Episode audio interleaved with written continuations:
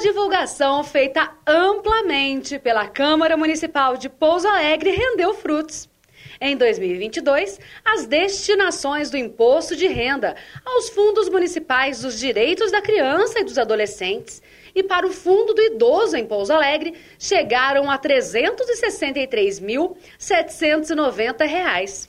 O valor é 127% maior do que 2021, quando foram destinados pouco mais de 160 mil reais.